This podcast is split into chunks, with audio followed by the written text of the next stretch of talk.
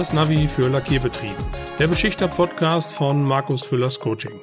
Herzlich willkommen in meinem Audioformat. Mein Name ist Markus Füllers, Berater und Coach von Lackierbetrieben, die ihre Prozesse verbessern wollen. Alle 14 Tage erhalten Sie in diesem Podcast Routenvorschläge und Navigationstipps für Ihren Lackierbetrieb.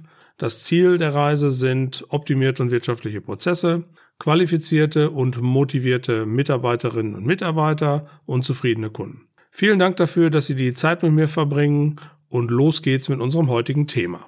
Im heutigen Podcast gebe ich Einblicke in meine Arbeitsweise, wenn es darum geht, bei einem Kunden industrielle Beschichtungsprozesse zu optimieren. Ich stelle drei bewährte Werkzeuge vor, die für Lackierbetriebe von Bedeutung sind, wenn es um Prozessoptimierung geht. Aber zunächst einmal vielleicht nochmal ein paar Sätze dazu, warum externe Unterstützung für die Prozessoptimierung von großer Bedeutung sind. Zum einen ist es so, dass ein Berater, der über fundiertes Fachwissen und Erfahrung in der Branche verfügt, natürlich Schwachstellen identifizieren kann, Chancen für Verbesserungen aufzeigen kann oder Einblicke in entsprechende Trends oder Best Practices in der Beschichtungsbranche weitergeben kann.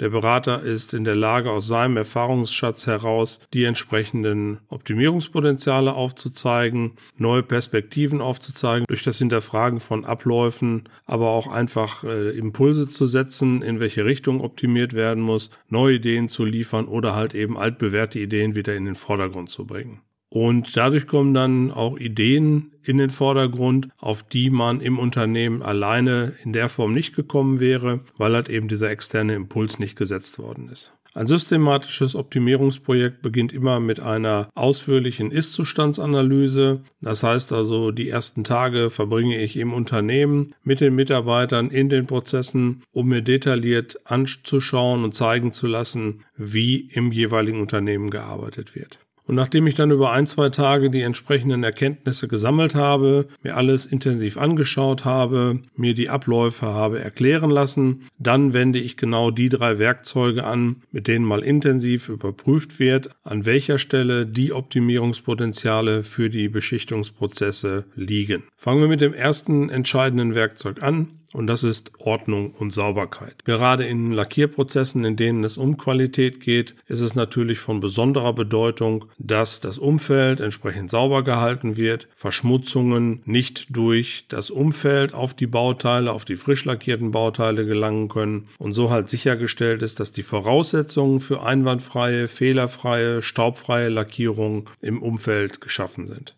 Die Voraussetzung für Sauberkeit im Lackierumfeld ist Ordnung im Prozess und damit ist gemeint, dass entsprechende Transportwege freigehalten werden, die Lagerung von Rohteilen und lackierten Teilen auf definierten Flächen stattfindet und Hilfs- und Betriebsstoffe nicht überall in den Ecken herumstehen und damit klar definierte Stellflächen geschaffen worden sind, auf denen die entsprechenden Werkzeuge, Hilfsstoffe, Materialien und Bauteile bereitgestellt werden. Jetzt kennt man das aus gut sortierten Unternehmen, dass über eine entsprechende Kennzeichnung auf dem Boden die Flächen klar definiert sind, Wege und Lagerflächen klar definiert sind und das ist die Voraussetzung dafür, dass ich ein Grundkonzept Ordnung und Sauberkeit in meinem Lackierprozess einhalte.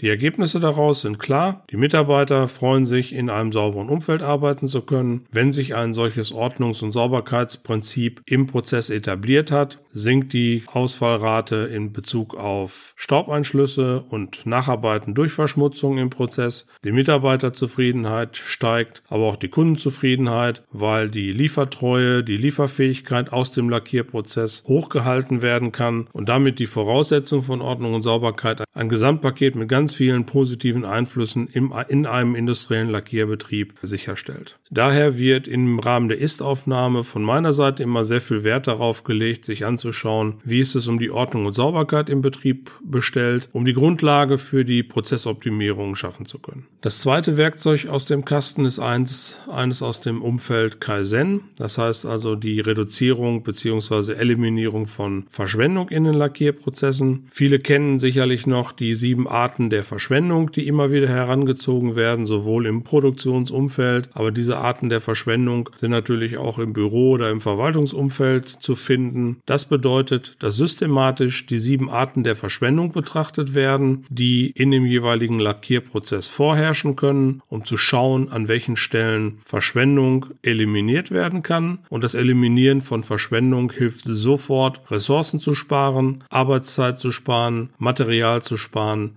Nacharbeit zu reduzieren, um dadurch halt entsprechend effizient und effektiv in den Lackierprozessen unterwegs zu sein. Gehen wir die sieben Arten der Verschwendung noch einmal durch. Da ist die erste Art der Verschwendung, das ist die Überproduktion. Das heißt immer dann, wenn ich zu viele Dinge auf Vorrat produziere, zu früh dadurch Lagerbestände aufbaue und immer dann in Probleme tappe, wenn durch die Vorproduktion die Möglichkeit von Einfluss von Änderungen nicht mehr gegeben ist. Eine weitere Verschwendungsart, die zweite Verschwendung, ist die Verschwendung durch unnötige Transporte. Das heißt, ich schaue mir sehr genau an, wie werden Materialien innerhalb des Prozesses äh, transportiert, wie oft werden Teile doppelt angefasst, wie oft werden Transporte unorganisiert durchgeführt. Das heißt, die gesamte, diese gesamten Logistikabläufe in Bezug auf das Transportieren von Materialien mittels Stapler, aber auch mittels Fördertechnik ein großes Thema, wo in Bezug auf Verschwendung hingeschaut wird. Wenn man sich dann die einzelnen Arbeitsplätze anschaut, kommt die dritte Art der Verschwendung dazu. Verschwendung durch unnötige Bewegungen. Das heißt, die ergonomische Gestaltung von Arbeitsplätzen, aber auch ineffiziente Arbeitsabläufe, die eine Rolle spielen. Wenn doppelt oder dreifach gegriffen werden muss, immer wieder neu gerüstet werden muss. Unnötige Bewegungen, unnötige Arbeitsabläufe, die sich eingeschliffen haben, die zur Routine geworden sind, wo man dann ansetzen kann, um Prozesse zu optimieren. Dann eine meiner Lieblingsverschwendungsarten, das Warten auf irgendwelche Folgeprozesse. Wenn Sie sich mit offenen Augen einmal anschauen in Ihren Prozessen, wo jemand wartet, warten auf eine Qualitätsprüfung, warten auf Materialien, warten auf eine Information, warten auf eine Entscheidung, dann sind das genau diese Dinge, die in der Regel immer dazu führen, dass eine Vielzahl von Mitarbeitern nicht weitermachen kann, weil an irgendeiner Stelle auf irgendetwas gewartet werden muss. Das heißt, diese Warte- und Liegezeiten eröffnen immer einen Riesenfundus für Optimierung in den Prozessen. Verschwendung Nummer 5, überdimensionierte oder falsche Prozesse, falsche Werkzeuge, falsche Anlagen, falsche Technologie, die eingesetzt wird. Ein Thema, wo sehr intensiv hingeschaut werden kann. Die sechste Art der Verschwendung, Verschwendung durch zu hohe Bestände. Das ist etwas anderes, wie wir es eben bei der ersten Art der Verschwendung durch Überproduktion hatten. Hier reden wir tatsächlich über Bestände und da sind natürlich in vielen Fällen Lackbestände oder Pulverlackbestände zu nennen, die dann irgendwann an ihre Überlagerungsgrenze, an ihre Überalterungsgrenze kommen, nicht mehr gebraucht werden können oder nur noch mit entsprechendem Risiko benutzt werden können, weil man zu irgendeinem Zeitpunkt hohe Mengen eingekauft hat, um einen entsprechenden Preis zu bekommen, vielleicht aber auch schon Mengen für Aufträge mit eingeplant hat, die dann tatsächlich nicht gekommen sind. Und diese Lagerbestände führen natürlich auch zu einer Verschwendungsart, weil irgendwann entstehen Entsorgungskosten, irgendwann sind dann die Kosten, die man schon investiert hat, um diese Bestände überhaupt im Unternehmen zu haben, nochmal mit entsprechenden Entsorgungskosten zu toppen. Die siebte Art der Verschwendung,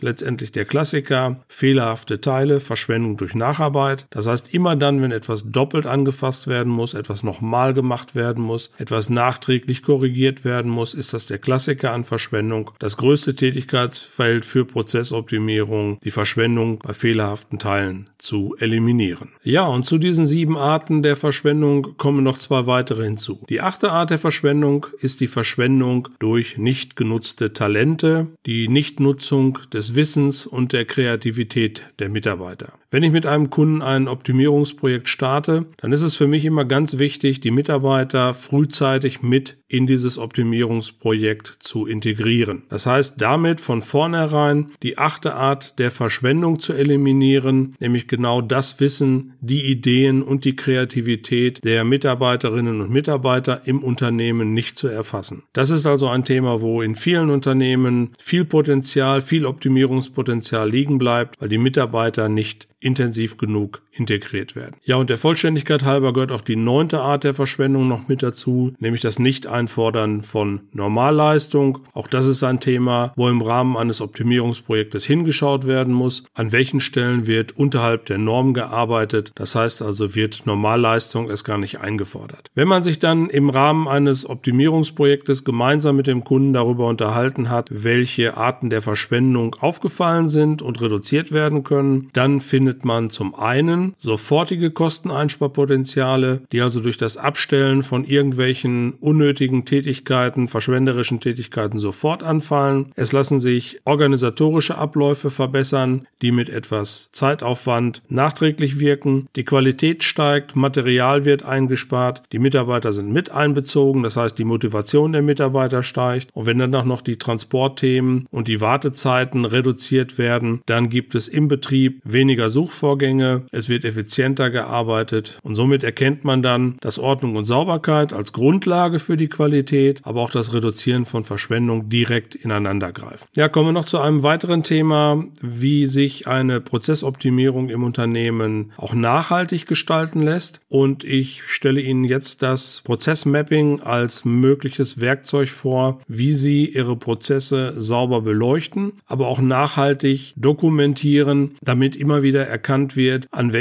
Stellschrauben noch weitere Optimierungsmaßnahmen möglich sind. Das Prozessmapping ist eine Systematik, mit der ein Prozess, der vorher genau definiert wird, dargestellt wird. Es wird dargestellt, welcher Input geht in den Prozess rein, welche Materialien, welche Aufwände, welche Informationen und was kommt aus dem Prozess raus. Das Ganze wird nach Möglichkeit über, entsprechenden, über entsprechende Zahlen, Daten und Fakten dokumentiert, sodass man halt einen Überblick hat über den gesamten Prozess mit seinem Input, seinem Output, seinen entsprechenden Kennzahlen, damit halt direkt erkennbar wird, an welchen Stellen ein Prozess aus dem Ruder läuft oder halt eben nachgeschärft werden muss, wenn nach einer durchgeführten Optimierungsmaßnahme einige Dinge halt wieder in den alten Trott zurückrutschen. Ein weiterer Vorteil des Prozessmappings ist, dass ich eine visuelle Darstellung meines Prozesses habe, den ich nutzen kann für entsprechende Gespräche mit Behörden, wenn es um Neuanlagen geht, in Audits mit Auditoren, mit Kunden, wenn es darum geht, Prozesse darzustellen und man hat eine visualisierte Form eines Prozesses, der dann immer wieder auch den Mitarbeitern gezeigt werden kann im Rahmen von Schulungen. Und somit hat man drei grundlegende Werkzeuge, die im Rahmen eines Optimierungsprozesses betrachtet werden. Der erste Schritt, Ordnung und Sauberkeit im Prozess. Der zweite Schritt, an welchen Stellen findet Verschwendung statt, an welchen Stellen lässt sich Verschwendung eliminieren. Und das dritte Werkzeug, die nachhaltige Darstellung und Visualisierung der Prozesse mit dem Input, mit dem Output, mit entsprechenden Störgrößen, aber auch mit den entsprechenden Kennzahlen, die eine Aussage geben über die Qualität des Prozesses. Ja, und genau das sind die Themen, die im Rahmen eines Optimierungsprozesses systematisch angegangen werden. Ich habe im letzten Podcast das BAFA-Programm zur Förderung von Unternehmensberatungen in kleinen und mittelständischen Unternehmen vorgestellt und genau in diesem Umfeld sind halt jetzt auch kleine und mittelständische Beschichtungsunternehmen in der Lage, ein entsprechendes Optimierungsprojekt aufzusetzen, um beginnend mit einer systematischen Ist-Zustandsanalyse sich durch externe Unterstützung die entsprechende Analyse des Ist-Zustandes aufbereiten zu lassen. Wenn auch Sie Ihre Prozesse einmal extern begutachten lassen möchten, nutzen Sie die Möglichkeit zu einem kostenlosen Abstimmungsgespräch mit mir. Ich habe in den Show Notes einmal den Link zu meinem Online-Terminkalender verknüpft. Zögern Sie nicht dort einfach mal einen Zoom-Termin mit mir zu vereinbaren. Sie gelangen über den Link, der dort eingeblendet ist, zu meiner Buchungsplattform, haben einen Einblick in meinen Online-Terminkalender und über diese Schiene ist es relativ einfach, einen Termin zu finden, der für uns beide passend ist und die gesamte Verwaltung und Abwicklung wird dann über die Buchungsplattform Calendly abgewickelt, sodass halt eben dann der entsprechende Zoom-Link verschickt wird und wir uns dann einfach mal ein halbes Stündchen Zeit nehmen, kostenlos und unverbindlich über Ihre Prozesse und über mögliche Ansatzpunkte für eine gemeinsame Prozessoptimierung in Ihrem Hause zu sprechen.